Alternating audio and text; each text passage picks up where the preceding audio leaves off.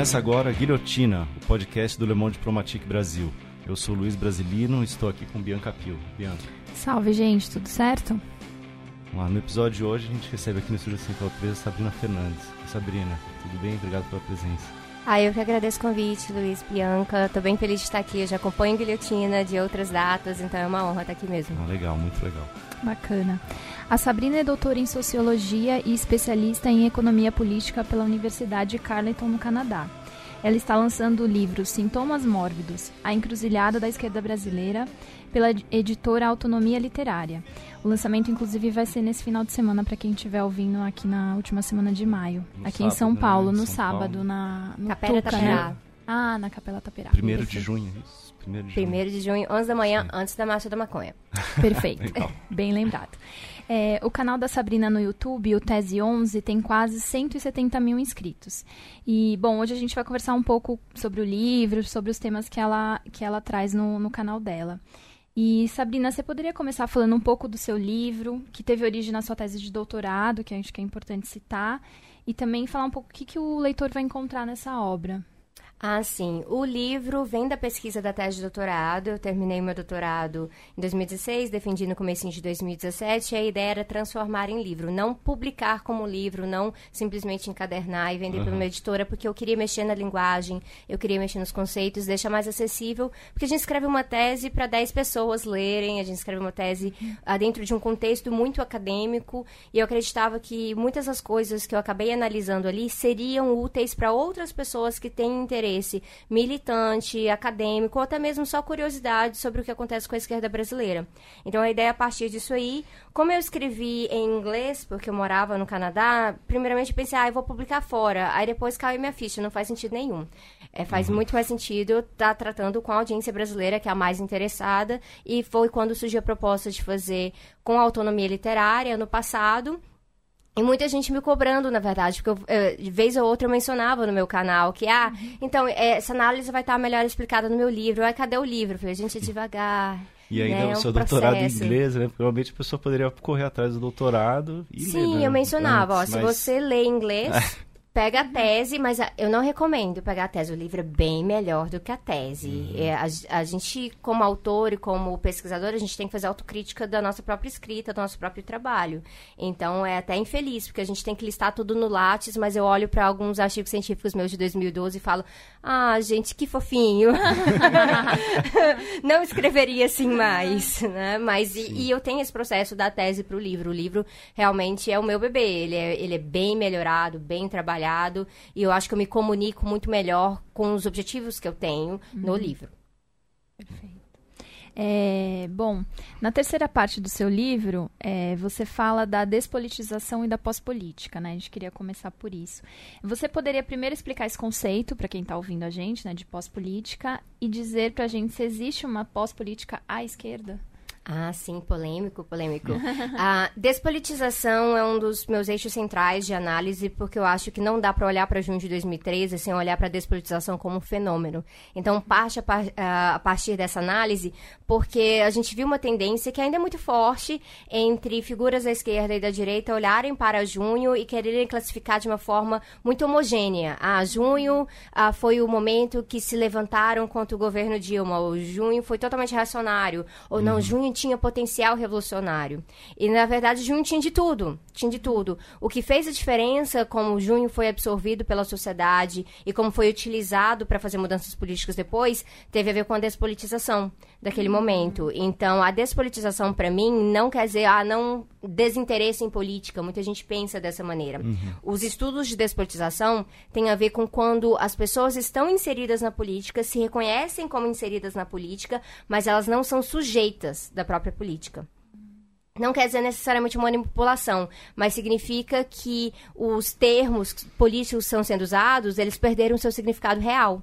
Então, esquerda e direita viraram coisas abstratas na cabeça das pessoas, partidos se tornaram legendas nas cabeças das pessoas, e representação, que foi algo que foi muito falado na época, porque não, partido não me representa, nós somos a rede social. Essa noção de representação ela foi ficando muito falha, muito simbólica e pouco substantiva, que uhum. é o objetivo da representação política. Então, despolitização, para mim, é o eixo central. E aí eu menciono a pós-política e a outra política como dois fenômenos de despolitização, não são os únicos uhum. Mas que eu encontrei como muito presentes de lá para cá, porque junho marca o começo da análise do livro como conjuntura. E pós-política, no caso, ocorre quando você tem essa negação do que seria o projeto político distinto que existe na sociedade entre esquerda e direita. Falar, não, é só, é só uma treta, é só ideologia, ah, eles não estão com, uh, com o bem do povo na cabeça. Mas a noção de bem do povo é muito diferente dependendo de quem está no poder, porque é uma disputa de poder. Uhum. Então, a despolitização ocorre quando você tira o poder desse negócio. As pessoas não estão observando o poder como real, como isso afeta todas as decisões do seu cotidiano também. E no caso da pós-política, você tira isso e repõe com uma ideia mais tecnocrática. Nós vamos fazer uma gestão da sociedade, nós precisamos de pessoas mais isentas. Essa, o pessoal que está muito ideológico, eles não estão sabendo administrar o que realmente vai fazer o Brasil andar. E aí uhum. você tira todo um questionamento sobre o que é o Brasil andar. Andar uhum. em que direção? Uhum. E a pós-política acaba sendo muito comum, ela é bem apropriada pela galera mais do centro, mas também pelo, pela centro-esquerda. Uh, nessa ânsia de falar, ah, eu entendo, vocês não se sentem representados pela gente. Não, tá certo. Então a gente abre mão de certas coisas para poder uh, estabelecer essa conexão, mas ela acaba sendo uma conexão muito falha. Então eu cheguei a notar ali entre 2013 e 2014 algumas organizações de esquerda com um discurso um pouco mais político, é, pós-político, de quase se esconderem. De, ah, não, não, não, a gente não é socialista, não, não, uhum. não é bem isso. Mas era. E isso é muito complicado, porque você não pode usar isso para estabelecer uma conexão, porque ela vai ser falha. Uhum. Sim, é interessante esses dois conceitos porque, de certa forma, eles resumem um pouco a, a definição que muitos fazem do governo do Bolsonaro de liberal é, conservador. E eu, eu fiz um paralelo entre o pós-política seria o lado liberal do governo e a ultrapolítica o lado conservador.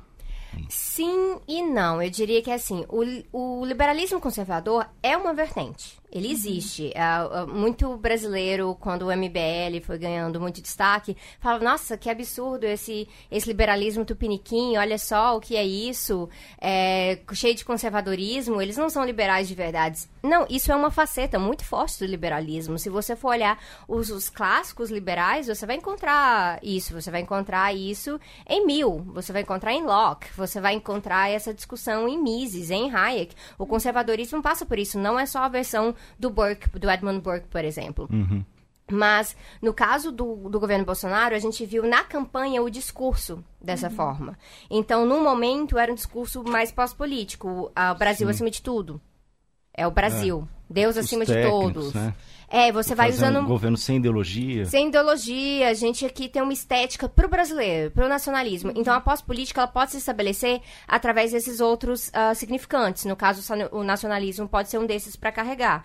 É, outro pode ser, eu sou administradora, eu não sou político. Dória já usou Choque isso. de gestão. Uhum. Né? Exatamente. O Trump usou isso também. Mas, ao mesmo tempo, você pode usar a ultrapolítica. Elas são duas faces da mesma moeda, na verdade. Uhum. Quando a pós-política, ela vai abrindo do terreno para você não poder discutir ideologia como representante de um interesse de um grupo, que uhum. representa também uma classe.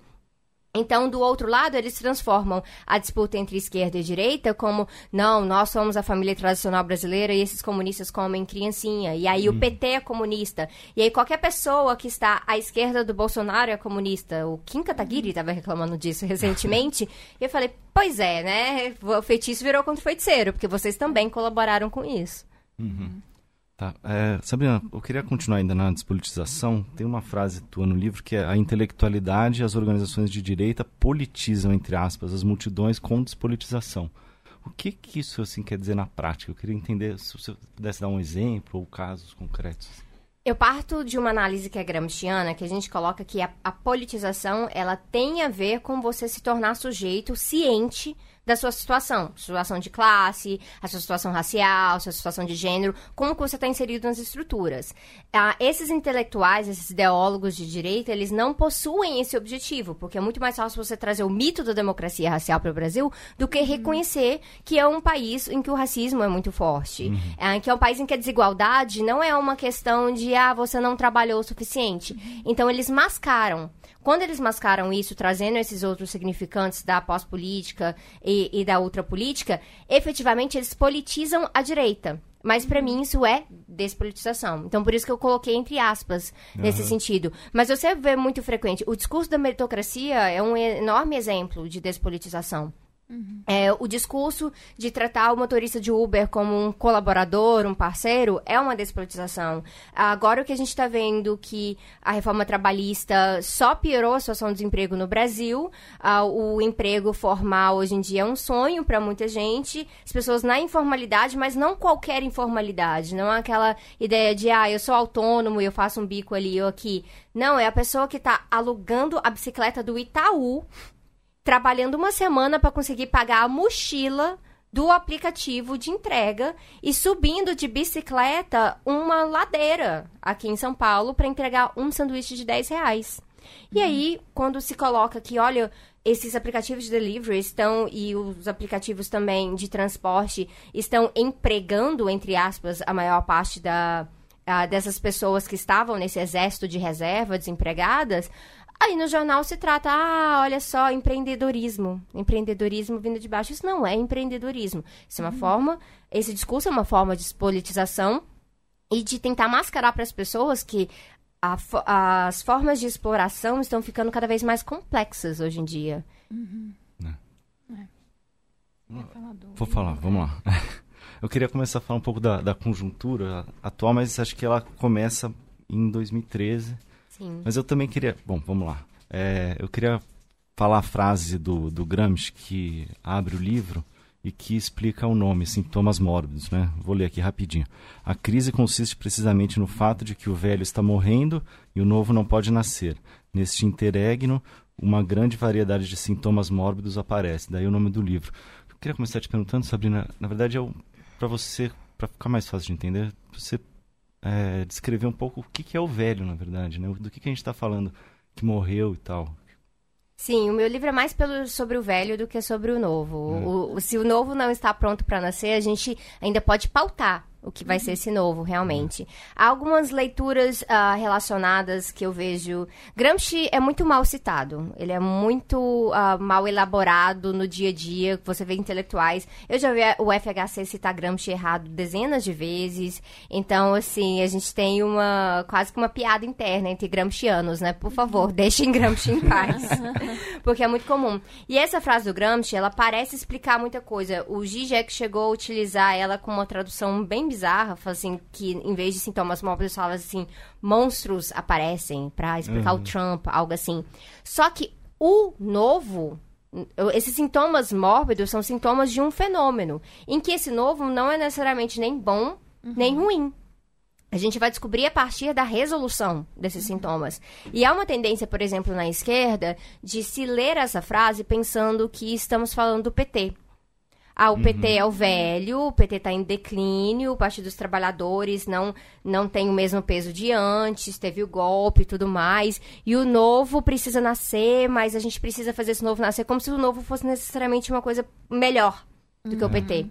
E é interessante que o mesmo, mesmo vale para o velho, né? Também não é nem ruim nem bom, né? Exatamente. O que a gente está tratando é de crise de autoridade. Uhum. Essa passagem do Gramsci é, é, claramente sobre crise de autoridade, é sobre uma crise de hegemonia. Você tinha uma certa sustentabilidade com essa forma de governo que estava, mas não era só o governo, era, por exemplo, a democracia liberal brasileira, uh, que é muito recente, que tem 30 anos, e mesmo assim ela não conseguiu se estabelecer muito bem. Então, com a partir de 2013, você entra em 2015, 2016, a conjuntura do golpe, neste momento a democracia liberal brasileira também pode ser considerado velho.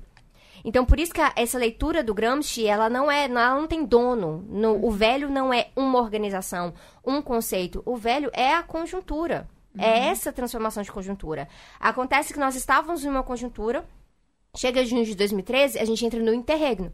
Uhum. O novo é a próxima conjuntura. Uhum. Agora, essa próxima conjuntura vai depender de que tipo de resolução que a gente faz nesse momento. E nesse momento do interregno, a gente vai vendo os sintomas mórbidos. A minha análise, o meu interesse é demonstrar quais são os sintomas, mas mostrar que um sintoma é um sintoma de algo.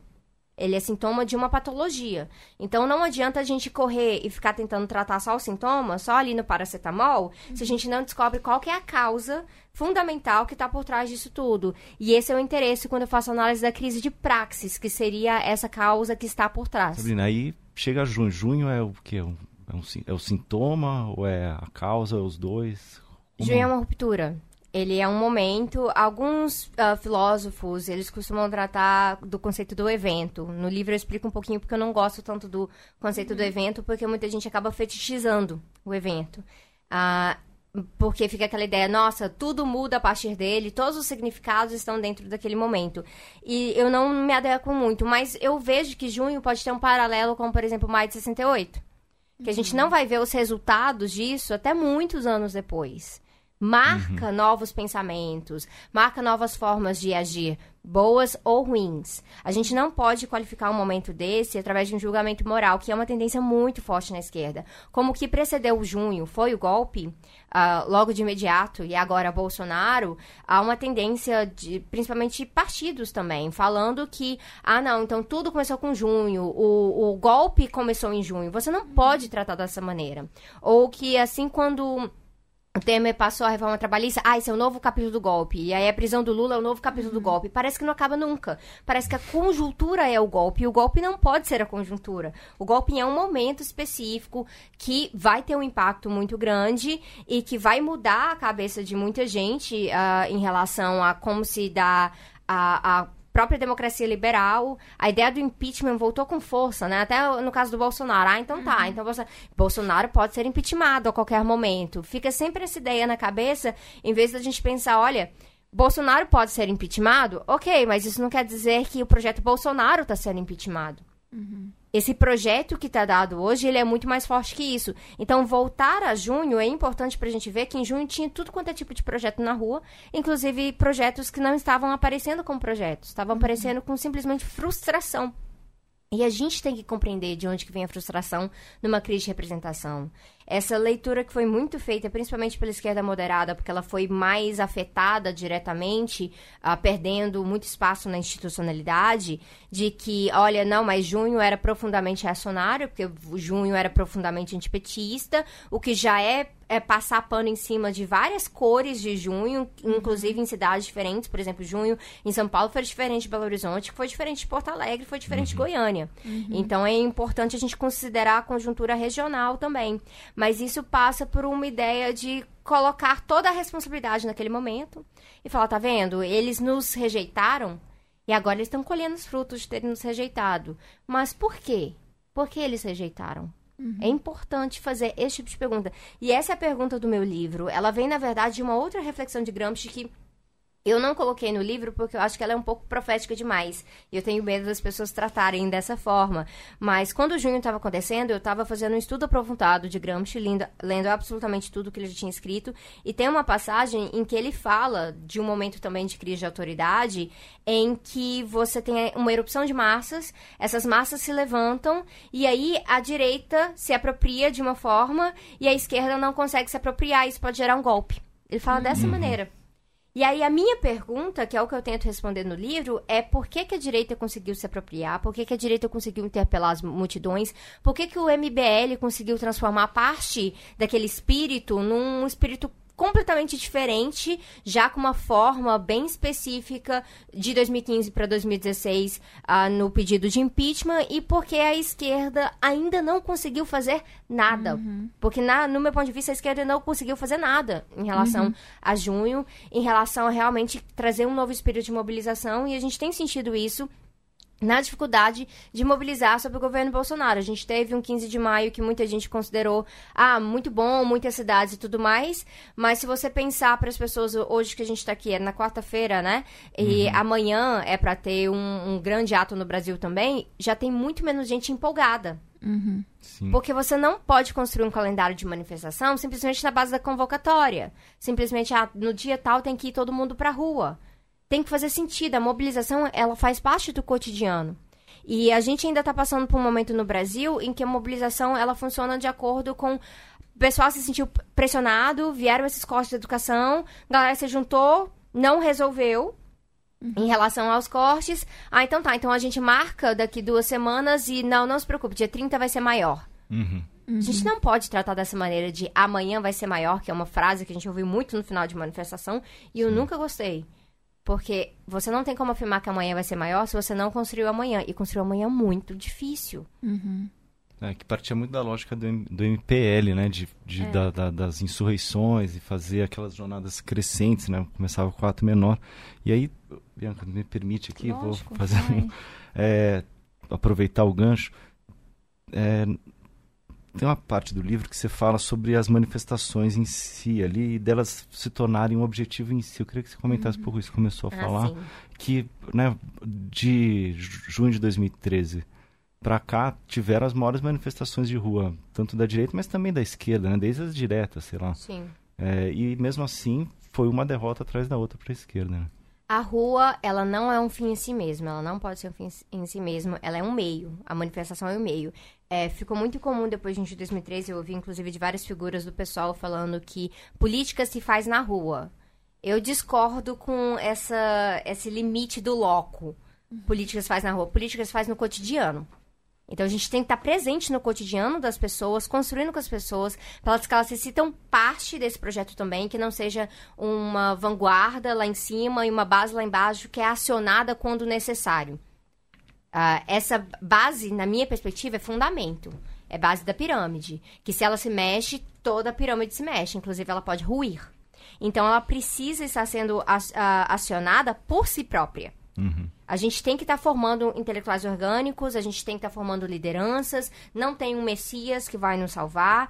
Então, essa ideia de que vamos chamar uma galera para a rua e vai resolver tudo, ela não somente parte dessa ideia de que a, a rua é um fim em si mesmo, mas ela não tem funcionado. Uhum. Quantas manifestações ocorrem em que não, não existem vitórias concretas partindo delas e mesmo assim a gente marca uma próxima e acha que vamos fazer o quê? Uma jornada de manifestação em uma hora esse pessoal que está muito confortável lá em cima, fazendo uma política de cima para baixo, simplesmente fala: é, não, realmente, olha, tiveram três manifestações, é, não, mas agora na quarta já deu, né? Vamos ceder. Vamos uhum. agora, assim, abrir mão de todos esses lucros aqui para o banco que a gente ia dar. Não, a gente vai mudar a política a partir disso. A pressão, ela não se constrói só no momento que o pessoal está na rua. Uhum. Ela tem que estar tá no dia a dia. E aí ela tem que estar tá com indignação. E o que eu muito vejo é que tem alguns setores se mobilizam nesses momentos de maior indignação na rua, mas no dia a dia as pessoas estão fatalistas. Uhum. Se você conversa com as pessoas no dia a dia, elas falam: Ah, eu não ia aposentar de qualquer maneira, porque eu nunca consegui uh, ter emprego de carteira assinada. É verdade brasileiro. É. Pra gente falar de reforma da Previdência e como isso vai afetar e você não vai poder se aposentar, a gente tem que considerar a galera que nunca achou que ia aposentar de qualquer maneira. Uhum. É, e só para fechar essa parte de junho, você falou, né, que a direita conseguiu ocupar bem esse espaço e a esquerda ainda não. Por que, que você acha que funcionou com para a direita? Por conta da despolitização. Porque uhum. é um terreno que eles acionam com frequência. O terreno de você classificar qualquer coisa que está à esquerda do seu projeto como comunismo já é uma forma de despolitização. E aí, utilizar espantalhos para fazer com que as pessoas tenham medo disso. Uhum. Então, ficou muito fácil. Primeiro, porque o governo que estava na ordem no momento era um governo centro-esquerda. Uhum. Então, era uma manifestação que era uma manifestação contra a ordem. Não era necessariamente uma manifestação antipetista. Inclusive, era uma manifestação em que muitas pessoas que votavam no PT que estavam de saco cheio do que estava uhum. acontecendo, porque era um princípio do acirramento da crise econômica, que ficaria muito pior a partir de 2015, mas 2013 já se sentia muito disso. E elas foram para a rua, e não era porque elas odiavam o PT, elas odiavam a situação. Uhum. E a partir disso, muita gente conseguiu manifestar a partir do antipetismo, porque ele era já forte em alguns setores. A mídia, né, a revista Veja foi super responsável por esse processo também. Como uma revista que chegava muito a uma classe média. E é assim, ah, não, sem terra é vagabundo e tudo uhum. mais. E por conta disso, você foi pegando. Eles foram, você não, eles, né, da direita, foram pegando esses uh, significantes que estavam se esvaziando. Porque se esquerda. Uh, significava transformação social radical, e não teve transformação social Uhum. radical no Brasil, então o que é esquerda? Então o significante, que é o recipiente do significado, ele se esvazia e Uhum. você pode despolitizar e colocar uma outra coisa ali. E colocar, Uhum. não, eles são os inimigos. Eles querem tomar a sua casa. O MTST quer dormir na sua casa. Não tem nada a ver com essa coisa de reforma urbana, direito à cidade. Então você vai criando essas caricaturas e para a direita é muito mais fácil fazer isso porque faz parte do seu modus operandi.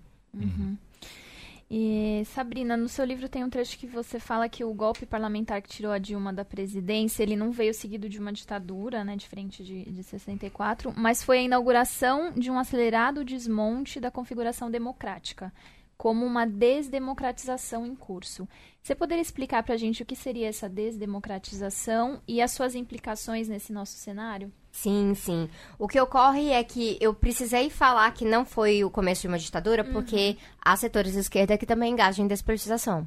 Então, isso não é uma exclusividade da direita, seria muito ingênuo ah, ou muito panfletário afirmar uma, uma coisa dessas. Então, muita gente falava, "Ah, estamos na ditadura Temer. Nós não estávamos na ditadura Temer. A gente precisa ter critério quando a gente vai falar as coisas, só não é só porque ah, tem impacto. É até um desrespeito a quem viveu na ditadura a partir de 1964 chamar o governo Temer de ditadura. Mas nós tivemos um, ah, uma, um processo de desmonte mesmo de instituições. Instituições que são importantes para a democracia liberal. Por mais que eu considere a democracia liberal limitada, ela é importante, porque você não vai construir uma ampliada quando você não tem absolutamente nada. Então você precisa de certos valores, você precisa de uma certa concretude ao redor dessas instituições. E o, o o judiciário descambou geral, um judiciário que já era um ju- judiciário racista, excludente, que ah, feito por pessoas que não têm interesse de classe nenhum, como a maioria da população, já excluía boa parte da sociedade ou encarcerava diretamente boa parte da sociedade, agora ele entra num processo político muito mais complicado, né? E aí vocês fizeram, né, uma entrevista com a Zafalon que falava disso. Então, quem tiver mais interessado pode voltar naquele episódio. Luciana Zafalon. Isso. Então, ah, nesse caso, a gente vê um exemplo disso, mas a gente vê também um desdém. Um desdém pelos valores democráticos. E não é um desdém pelos valores democráticos só daquela classe média branca, raivosa, que estava lá de verde e amarelo, ah, gritando coisas absurdas, pedindo intervenção militar. Mas as pessoas que estão tão de saco cheio de que nada funciona, não, então é, não, é melhor mesmo. O exército vai conseguir resolver isso. Gente que não tem interesse nenhum em ter o exército perto dela. Ah, que, gente que pode ser muito alvejada por isso. Mas o processo de frustração ah, combinada despolitização de como que se faz uma política emancipatória foi gerando esse tipo de fenômeno também. Então, a desdemocratização, ela não é só algo na instituição. A instituição ruindo, ela também vai acabar ruindo o imaginário social em relação ao que é democracia, o que significa, o que, o que, que nós queremos no lugar. E aí permite coisas como o Moro falando que é, o dia 26 foi uma festa democrática, né? Então, assim, o pessoal arrancando faixa de, de, de- lá em Curitiba, né, que estava demandando educação.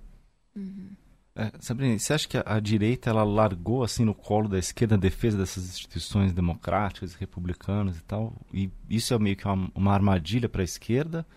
Ou a esquerda tem que cumprir mais esse papel porque para a direita o que é mais importante é ali o, o fim do mês e É, tem dois pontos nisso aí. No caso da direita, não, não diria toda a direita. Existe uma direita mais republicana que tem uma preocupação com essas instituições. Ah, a dificuldade que a gente encontra quando você vai fazer estudos ah, sobre como derrotar o fascismo, ah, voltando ao século passado principalmente, ah, é que é necessário para derrotar o fascismo é é necessário juntar até com a, a burguesia democrática. A dificuldade é que ela é mais rara e que ela ainda vai preferir negociar até o último ponto possível com aqueles que são que estão ali para que não tenha que se juntar num campo antifascista. Então ela vai tentar. E uma vez que se entra no campo antifascista, a gente não pode esquecer que a disputa continua existindo. Por quê? Se, não estou falando que tem fascismo no Brasil porque eu não acredito nessa tese, mas eu estou falando que existem ideias fascistas no Brasil. E para a gente derrotar essas ideias antes que elas virem um regime, ah, é muito importante a gente também pensar o que, é que a gente vai colocar no lugar. Não basta, isso é uma mensagem importante que eu coloco no livro, não basta ser anti alguma coisa, você tem que ser pró alguma uhum. outra coisa. Porque essa outra coisa, ela não somente vai substituir, mas para ela ser sustentável depois que você derrota aquilo que está na ordem, ela precisa também ser construída de modo a ela superar aquilo que está anteriormente. Uhum. Porque senão a gente fica tendo uma alternância muito tola entre projetos que no final só acumulam ali para o que está na ordem, de qualquer maneira. Você não consegue ter uma radicalidade de modo a quebrar com aquele sistema, que é o que seria uh, desejável do ponto de vista dos que pensam de forma revolucionária. Então, a gente vai tendo uma dificuldade relacionada com a direita por conta disso. Há sim uma direita republicana, ela está muito fraca nesse momento no Brasil. E a fragmentação da direita que ocorre nesse momento, por exemplo, uh, o projeto MBL com o projeto Bolsonaro, é muito mais uh, eles tentando ali uh, fazer uma disputa interna do que projetos totalmente distintos. Uhum. Porque o, o MBL tem como preferência realmente a reforma da Previdência a todo custo e acha que o Bolsonaro gasta tempo demais com outras pautas que não são tão importantes. Mas o MBL fez todo o pânico moral em relação a essas pautas mais conservadoras também. Também se uhum. elegeu uh, em relação a isso. Então a gente vai vendo que essa disputa ali, ela é, ela é uma disputa por migalhas dentro dessa ordem e eles não estão tão interessados em realmente falar, não, isso aqui tem um limite, isso aqui não é aceitável. E quanto isso, a esquerda fragmentada, mas com uma fragmentação muito mais grave, ao meu ver, porque os projetos políticos são bem mais distintos dentro da esquerda, a gente vai tendo uma situação em que o pessoal tá, vamos bater no governo Bolsonaro, bater no governo Bolsonaro, mas pouco sobre qual é a nossa proposta do que, que vai no lugar. E aí a centro-esquerda, a esquerda que eu considero a esquerda mais liberal, ela está tendo muito mais sucesso em relação a isso. Uhum. A gente está vendo pessoas, jornalistas, inclusive, fazendo apelos de que, ai, que a gente precisa de moderação. Chega dos extremos, chega da radicalidade, isso é tudo ruim. E, mas a moderação é o que leva a essa situação.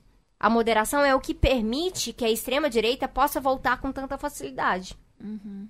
Tá, acho que era um gancho para falar um pouco do cenário internacional, é, é. né? Não sei que paralelo que você pode fazer com essa crise aqui com, com o Trump, mas também nesse chamado à moderação, o contraponto que a gente pode observar na campanha do, do Bernie Sanders, Sim, sim. O, a, a situação do Bernie ela é muito boa para explicar um pouco disso. Eu não sou do time que considera o Bernie assim, o socialista. Ah, uhum. Inclusive, eu tenho algumas uh, distinções a serem feitas sobre o conceito de socialismo democrático, porque o Bhaskar Sunkara, que é editor da Jacobin, uh, eh, para onde eu tra trabalho também, uh, na Jacobin se fala né, de socialismo democrático, e eu acho que é uma perspectiva que é diferente de quando o Bernie usa o termo socialismo democrático. Uhum. Para mim, o Bernie Sanders é um social-democrata. Mas, na conjuntura dos Estados Unidos, ser um social-democrata é bem radical. Uhum. É bem radical. Porque a, o estabelecimento da instituição mesmo, que é o establishment do Partido Democrata e do Partido Republicano, eles são algo bem mais à direita do que a esquerda uh, moderada no Brasil. Então, ser social-democrata é, como uma figura à presidência nos Estados Unidos é algo radical, é algo que assusta. E por isso que eles preferiram a, a, a Hillary e depois deu no que deu. E eu, a, as análises são feitas, é até estranho, eu não gosto muito desse tipo de análise, de, no, no estilo de. Ah, e se tivesse sido assim, teria sido assado. Uhum. Ah, ah, então se tivesse sido Bernie, ele teria, uh, ele teria ganho do Trump, então seria uma outra coisa. Eu não sou muito fã desse tipo de análise, até porque ela não é tão proveitosa. O que, que a gente faz com isso? Uhum. Porque também não significa que se agora for o Bernie, necessariamente ele vai ganhar. Mas há algo importante no sentido de mobilização nos Estados Unidos, porque nos Estados Unidos ficou um projeto moderado tanto tempo tanto tempo sem alternativa real, os próprios independentes não conseguiam lançar uma alternativa real, o Bernie, como independente, tendo que se lançar pelo Partido Democrata, você ficando ali naquela dualidade que, na verdade, é dois do mesmo. Uh, o imperialismo demonstra isso. A Hillary uh, não está tão atrás do Partido Republicano em relação a atitudes imperialistas dos Estados Unidos em relação ao resto do mundo. Mas uh, ter uma, ter uma radicalidade nessa conjuntura apresenta um pouco mais de ideia de alternativa. Uhum. Porque falar de saúde pública nos Estados Unidos é algo radical. Uhum. E isso tem um certo apelo com as pessoas. A DSA, que é a organização que é realmente uh, reivindica um socialismo democrático pelo socialismo, não pela social-democracia, conseguiu lançar bons candidatos no último período. E não somente lançar bons candidatos porque eles tinham esse discurso, mas pessoas que tinham uma base, que estavam ali no dia a dia, no cotidiano, que inspiravam. E isso é muito importante também, porque o socialismo ele não pode ser só uma ideia que é falada, que, oh, nossa, parece interessante, conte-me mais sobre isso. Uhum. Ela tem que ter significado no dia a dia da pessoa que está se sentindo explorada e que precisa ver, então, mas como é que pode ser a minha vida se não for nesse sistema? Aí sim, conte-me mais porque eu quero me juntar. Uhum. Agora a gente podia falar um pouco das esquerdas, é. né? É, no, no seu livro, centro-esquerda não entrou muito na pesquisa, né? A rede, o PDT. Você podia falar pra gente por que essa escolha? Um, então, foi uma escolha um pouco tática, uh, mas eu acho que faz sentido pelo que eu tô tentando falar de projeto. Uhum. Como é um livro que eu tô uh, uh, disputando a ideia de que fragmentação de esquerda é a quantidade de partido, mas é projeto, ela é relacionada a práticas, ela não é relacionada a quantas legendas a gente tem nos partidos de esquerda, até porque eu saio da análise só do partido, eu falo de outros, de movimento social, eu falo de sindicato também. Uh, olhar para projetos como a rede, como o PDT, que estão mais ali no meio do caminho, uh, me colocaria numa posição de ter que ficar explicando por que, que eles fazem tantas concessões com a direita, sendo que para mim é claro para quem está no centro. Que é diferente de como eu vejo o PT. O PT. Existem pessoas na esquerda que afirmam, ah, o PT é de direita. Eu discordo plenamente desse tipo de argumentação. O que eu vejo é que é, tem um partido que é de esquerda moderada, que é o Partido dos Trabalhadores, que há muita disputa interna dentro desse partido. Ele não é um partido unificado, não é um lugar que, assim, baixou a voz do Lula e é, vai ser assim, assado. Tem disputa, sim apesar do Lula ser uma figura muito forte, mas não só no PT, o Lula é uma figura forte no campo em geral. E, uh, mas no governo, foi um governo de centro-esquerda. Uhum. E isso é uma questão que é, que é uma contradição que vem da instituição, que é uma instituição burguesa. Então, se é uma instituição que, que joga para dentro do capitalismo, há um pouco dessa tendência. Mas a ideia que se tinha antes era que, assim, não, o PT era esquerda radical, então ele faria pelo menos um governo um pouquinho mais radical. Mas a conciliação de classes acabou impedindo isso. Isso gera uma contradição para o PT. No caso do PDT, eu não vejo isso como uma contradição. Uhum. Eu vejo que isso já está dado nas cartas. Porque o PDT de hoje não é o PDT do, do brisolismo. É algo que precisa uh, ficar um pouco mais evidente na cabeça das pessoas, porque eu vi que ano passado muita gente começou a falar: não, não, é PDT na veia e tudo mais, porque brisola isso, brisola aquilo. E eu, olha, isso é um saudosismo que é preciso a gente verificar isso, porque até porque em regiões diferentes esses partidos se comportam de forma diferente. O PSOL uh, no norte é diferente do, do PSOL no Distrito Federal, que é diferente do PSOL no sul. Então, os partidos têm é, as suas contradições internas. A questão é que quando eu olho para a esquerda moderada e para a esquerda radical, eu identifico contradições destes campos que podem ser trabalhadas e podem ser resolvidas. Uhum. No caso da centro-esquerda, a centro-esquerda escolhe estar na contradição do sistema. Isso uhum. faz parte do projeto. Isso faz parte desse tipo de negociação. Então, eu acabei excluindo, excluindo da análise em geral, e menciono apenas de forma bem tangente ali, quando é um comentário da conjuntura, porque não é bem o que eu estou querendo explicar. Eu estou querendo explicar como que a gente pode pegar essas contradições, resolver numa síntese e fazer um projeto bem mais radical de esquerda para o Brasil. Uhum. Então, vamos falar do, do PT, que você, você traça aí um. No, no, livro, você detalha um processo que você chama de transformismo do PT. Você podia Sim. falar um pouco sobre isso? É, o transformismo é um conceito é, gramsciano, que Gramsci está no livro inteiro, né? A base do livro, é pro horror do pessoal do que fica falando de marxismo cultural. Mas uh, uh, esse conceito já foi utilizado por outros autores antes, antes de mim. Então, Ricardo Antunes é um deles, que fala disso. É, Mauriase já falou nesses termos também. Então, faz parte da análise do PT já o conceito de transformismo. Mas como é importante eu dar o contexto, né, para quem está ali lendo lendo o livro. Um, o livro tem muitos leitores de pessoas que assim, não estão acostumadas a ler esse tipo de, um, de análise uh, densa, inclusive. Então, eu quis dar toda uma base, eu trouxe o conceito de transformismo novamente. Mas a ideia do conceito de transformismo é que você tinha um partido que ele tinha um projeto específico, a partir do momento que ele vai se acostumando com a ordem, ele vai adaptando o seu projeto e ele vai perdendo o projeto original. Então, o transformismo tem a ver com isso. Mas tem pessoas uh, que eu entrevistei durante o meu processo de pesquisa de campo que não acreditavam que a tese do transformismo era válida, porque não, o PT sempre foi assim. E eu discordo disso. Uhum. Porque o Partido dos Trabalhadores é a maior invenção de massas que o Brasil teve no último período. Então, na década de 80, ah, o, PT tinha uma inserção enorme. E era uma inserção apaixonada das pessoas envolvidas com isso. Tinha um trabalho de base muito forte, núcleos no Brasil inteiro. O que aconteceu foi muito mais relacionado a essa disputa pós-Constituição de 88 em que tudo se concentra nessa ideia de que precisamos eleger alguém, precisamos eleger. Então, todas as fichas do PT eram eleger o Lula. Toda eleição elegeu o Lula. É, e aí, gente voltando, nossa, o Lula sempre concorre, né? Não, vamos dar uma chance para ele agora. Aconteceu muito disso. Só que em 2002, quando chega a carta ao povo brasileiro, isso já sinaliza que, olha, não é o que a gente estava pensando antes. Uhum. Então já demonstra que havia um interesse de ir naquela direção. E é importante colocar que esse tipo de concessão ele não é exclusivo ali do PT. É, na, prefe... na campanha para a prefeitura entre o Freixo e o Crivella, o Freixo também soltou uma, uma cartinha antes que me assustou em relação a isso. Olha, não, calma aí, gente, a gente vai negociar e tem que tomar cuidado. Ou seu projeto é um projeto radical e a gente não, a gente não vai negociar. A gente vai construir de baixo para cima e aqueles que são elites que não gostam, vocês têm que se acostumar que a gente precisa de um Brasil menos desigual. Ficar negociando a desigualdade é uma forma de acumular de, de volta para moderação. E dessa maneira você vai mantendo a desigualdade como status quo.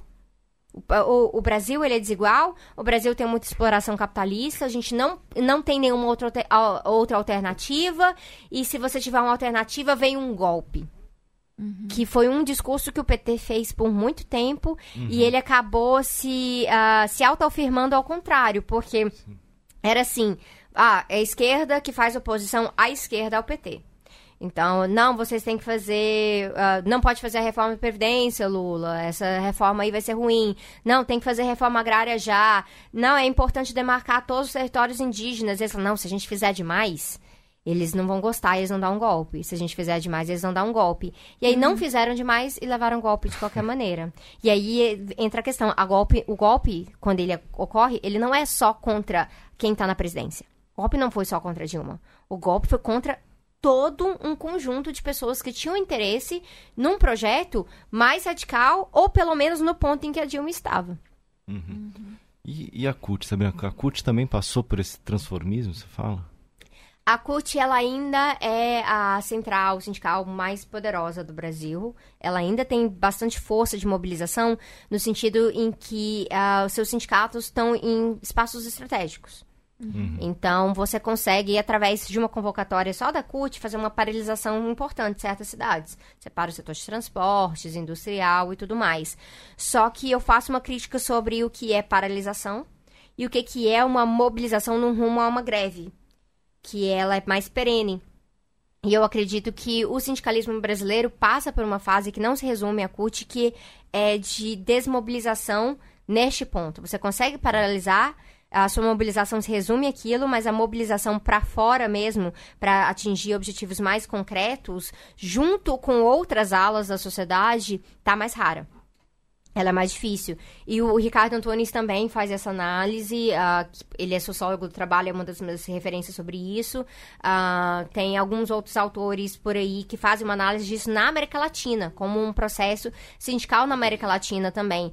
Isso tem a ver com a precarização do trabalho, tem a ver com o trabalho informal, uh, tem a ver com uma dificuldade de manter o sindicato em relevância em certos espaços. O PNAD de 2015 é uma excelente fonte de pesquisa para olhar para isso, quando você vê que, olha, 19% dos trabalhadores, naquela época, né, hoje o desemprego é maior, mas 19% dos trabalhadores empregados formais estavam sindicalizados. 19%. É uma uhum. taxa muito baixa. Tá? Mas é maior do que em muitos outros lugares, que está em 11%, que está em 7%. Mas é uma taxa ba baixa se você considerar que, ah, não, vamos juntar só as centrais aqui e a gente vai fazer uma greve. Já deu para ver que não funciona assim. Mas tem uma parte dessa pesquisa que é fantástica, em que explica assim, por que, que você está no sindicato? E uhum. pessoas fa falavam assim, ah, plano de saúde. Ah, tem um clube. Ou você já frequentou uma assembleia de sindicato? Não. Então o sindicato, virou, pra, em muitos lugares, virou uma associação. Uhum. Uma associação, um clubinho. Que tem ali naquele espaço de trabalho. E aí, às vezes, ele é acionado para fazer uma negociaçãozinha, porque, ah, não tinha esse aumento que estava pro, prometido, então a gente precisa garantir esse aumento, mas ele não virou mais uma ferramenta de mobilização política. E aí cai na, na crítica que o Gramsci faz, que é de economicismo. Ah, sindicatos que vão ficando cada vez mais economicistas. E esse é um desafio. E eu sei que tem das pessoas com quem eu tratei, assim, é, dentro da CUT, há uma vontade muito grande de tentar reestabelecer essa conexão. Mas é algo que também está para além da CUT. Não adianta assim, na CUT é a mais radical e a CUT a gente vai fazer mobilização política, sendo que a gente tem uma estrutura ah, empregatícia no Brasil que está deixando cada vez mais difícil organizar no espaço de trabalho. Então a gente precisa organizar em vários lugares diferentes. E aí, nesse ponto, eu não acredito que o sindicato é a única forma, a única ferramenta de organização da classe trabalhadora diretamente. O partido seria essa ferramenta mais ampla da totalidade. Mas o sindicato não é o único fora isso. Por isso os movimentos sociais são tão importantes, por isso os coletivos são importantes, por isso iniciativas comunitárias são muito importantes. O que a gente precisa é conseguir articular tudo isso, é onde entra o meu debate da esquerda mosaico. Sabrina, é, você faz uma divisão entre dois campos ali da esquerda no livro, né? Acho que a gente não tinha falado. É, esquerda moderada, onde está o PT, a CUT, e uma esquerda radical, onde está o PSOL, por exemplo, um partido.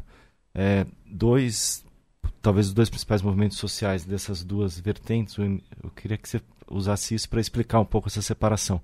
O MST, que está na esquerda moderada, e o MTST, que está na, tá na radical. Por que, que eles estão assim, em campos separados? Sim. Luiz, se me permite, eu queria fazer uma observação assim, em relação ao PSOL. Que o pessoal hum. vai ser, mas o PSOL na esquerda radical é em termos de atuação, porque do, dentro do ah. PSOL tem de tudo. Dentro Sim. do PSOL tem de tudo. Tem revolucionários, tem a galera que é campo democrático popular mais centrista, tem de tudo.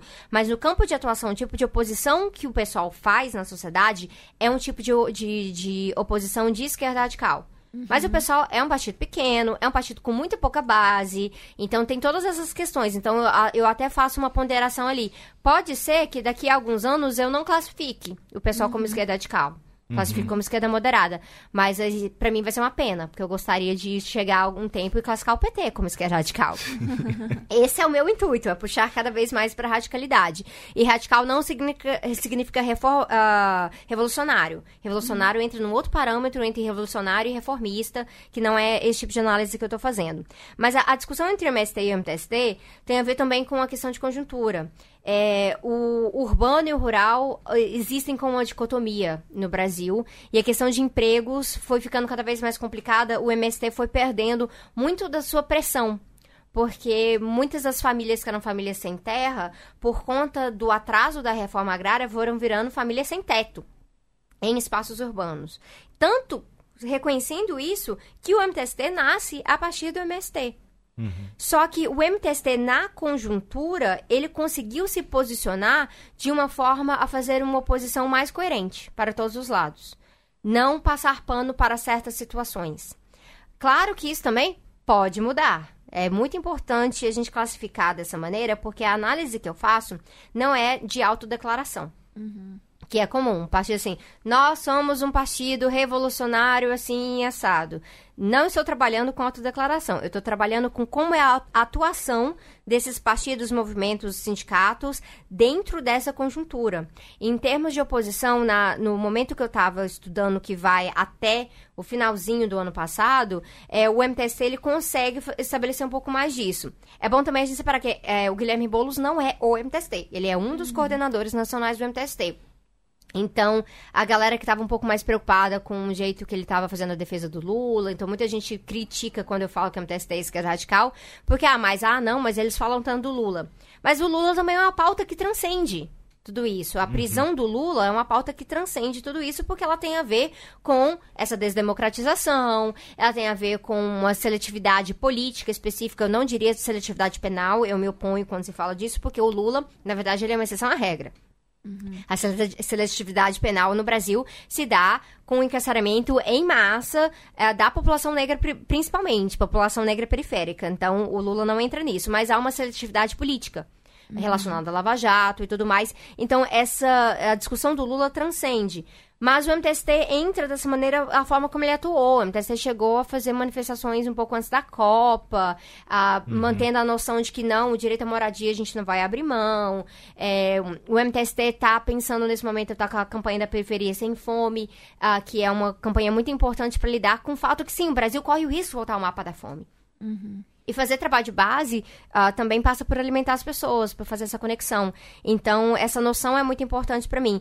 O, M o MST tem muitos assentamentos e, uh, espalhados no Brasil que são extremamente radicais. Uhum. Mas, no sentido da hierarquia do movimento, há uma ligação um pouco mais moderada de atuação na conjuntura, de não vamos negociar, não, não é hora disso. E isso vai gerando, inclusive, uma desconexão entre muitos aspectos uh, de coordenadores regionais e a própria base do próprio assentamento.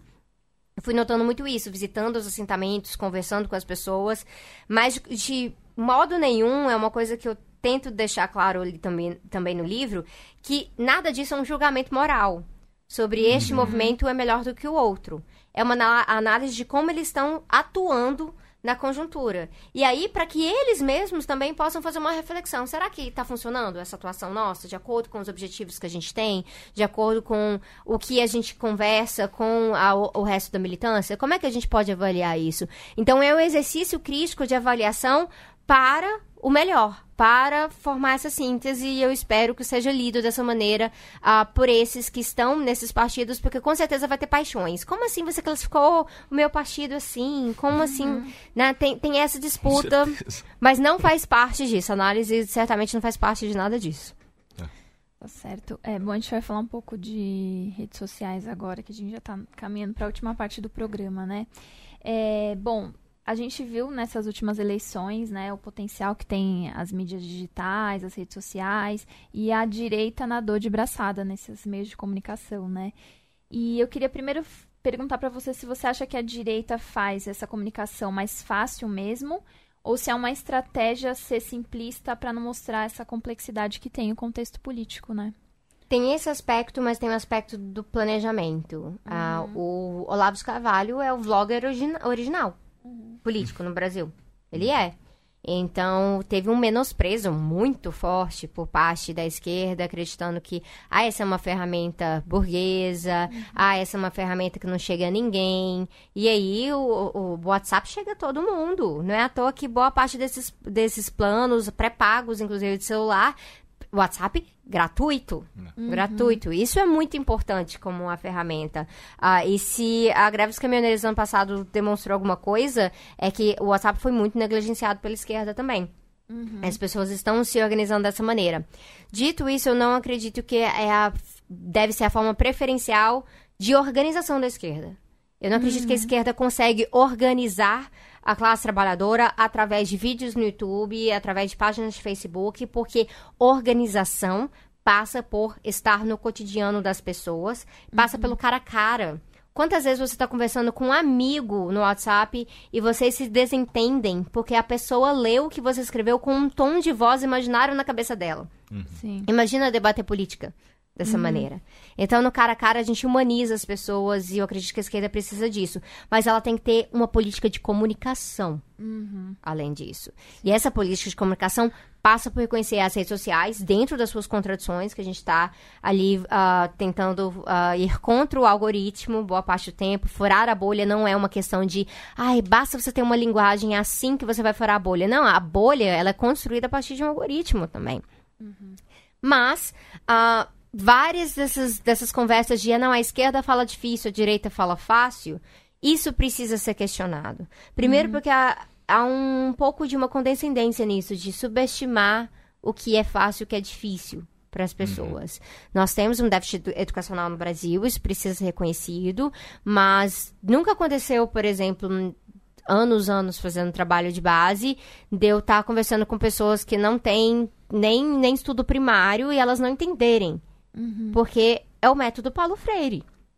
A gente precisa colocar dentro do contexto da pessoa. Uhum. Você ensina a escrever, uh, ensinando a escrever tijolo quando você está falando com um pedreiro. Uhum. Então, é isso, é essa realidade para você, você explicar para as pessoas. Não é dar uma aula de teoria do valor do trabalho explicando a, a, as fórmulas gerais de mais-valia absoluta e relativa. Mas é falando, nossa, você trabalha desse tanto, tantas horas, você recebe tanto. Você acha que isso é justo, de acordo? Você vai conversando com as pessoas, isso se faz no dia a dia. Na internet, que é o, o, esse loco de, de preferência da, da direita atualmente, porque é um lugar alienador, que você pode jogar um pro outro e, e, ficar se matando de xingar por ali. Na internet é possível você aí contar histórias despolitizadas uhum. e encerrou a discussão. Não tem questionamento. Então isso facilita muito para eles. Aí eu falo, olha, tem que separar o que, que é falar simples do que é falar simplismo. Uhum. Então, há simplificações ali, há falácias, há espantalhos, e nós não podemos engajar na disputa dessa maneira, porque nós vamos acabar fazendo despolitização também, e isso nunca vai acarretar para um projeto emancipatório. Uhum. E, e, você falou agora dessa comunicação de base, né, que, que é importante a esquerda ela já faz, mas enfim, né? Fazer melhor, talvez fazer mais. Mas a direita não tem esse trabalho de base, né? Ela não tem como trabalho partidário, mas Sim. ela tem. É, esse monte de igrejinha evangélica super conservadora, a, a, em cada canto tem uhum. mais igrejinha evangélica do que bar, o que eu acho que não é algo normal em sociedade nenhuma. É, você tem que, ainda mais assim, de uma, de uma religião somente, é, você vai tendo problemas relacionados uhum. a isso. E a presença das milícias, a presença da, dessas igrejas evangélicas mais fundamentalistas, que estão lá trazendo acolhimento diante do desamparo social, isso é um trabalho de base também. Isso demonstra que erro que foi a esquerda abandonar as comunidades eclesiais de base, por exemplo. Sim, total. Estamos terminando. É, Sabrina, eu queria te perguntar uma última coisa. É, que é um lançamento aí que acho que é bem bacana você falar um pouco da, da Jacobin, da revista que vocês lançaram ontem, dia 29 de maio, o site. Quando é que fica pronta a primeira edição e podia falar um pouco do projeto? Ah, sim. Eu escrevi dito para Jacobin nos Estados Unidos desde 2014 e a gente trouxe para o Brasil agora. E um, eu estou como consultora editorial. Eu não sou uhum. editora-chefe. Sa saíram falando isso por aí, mas não é isso que eu faço. Eu vou ficar, inclusive, temporariamente no projeto. É coisa de um ano, porque o que eu estou fazendo é a transição.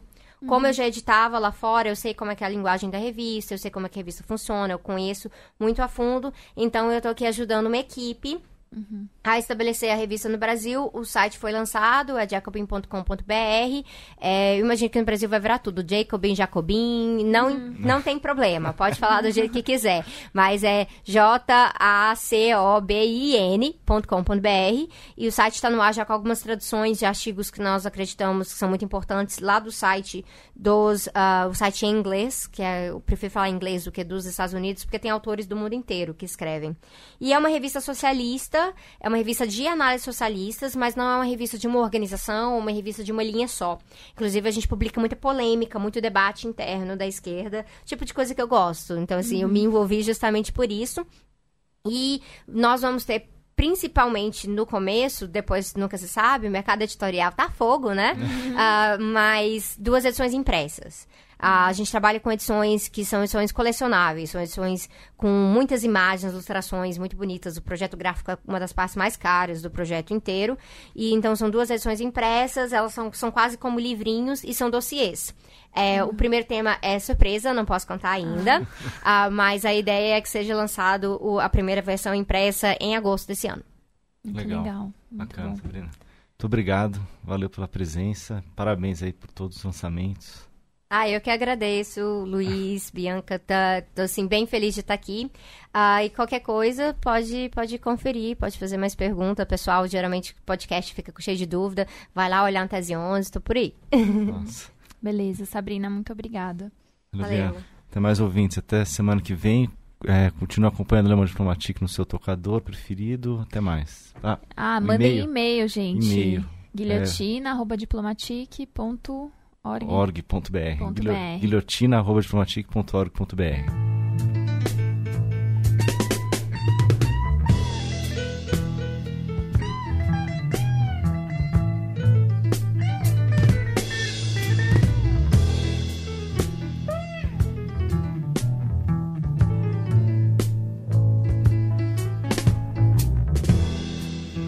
Tem consciência para ter coragem.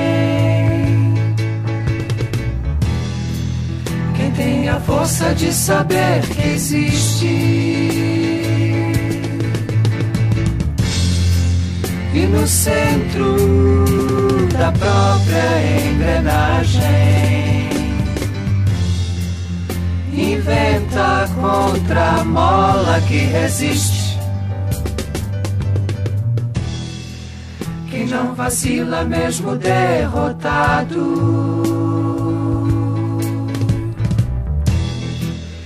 Já perdido nunca desespera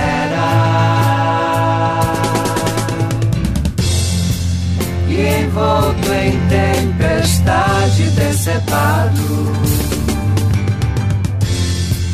Entre os dentes segura a primavera.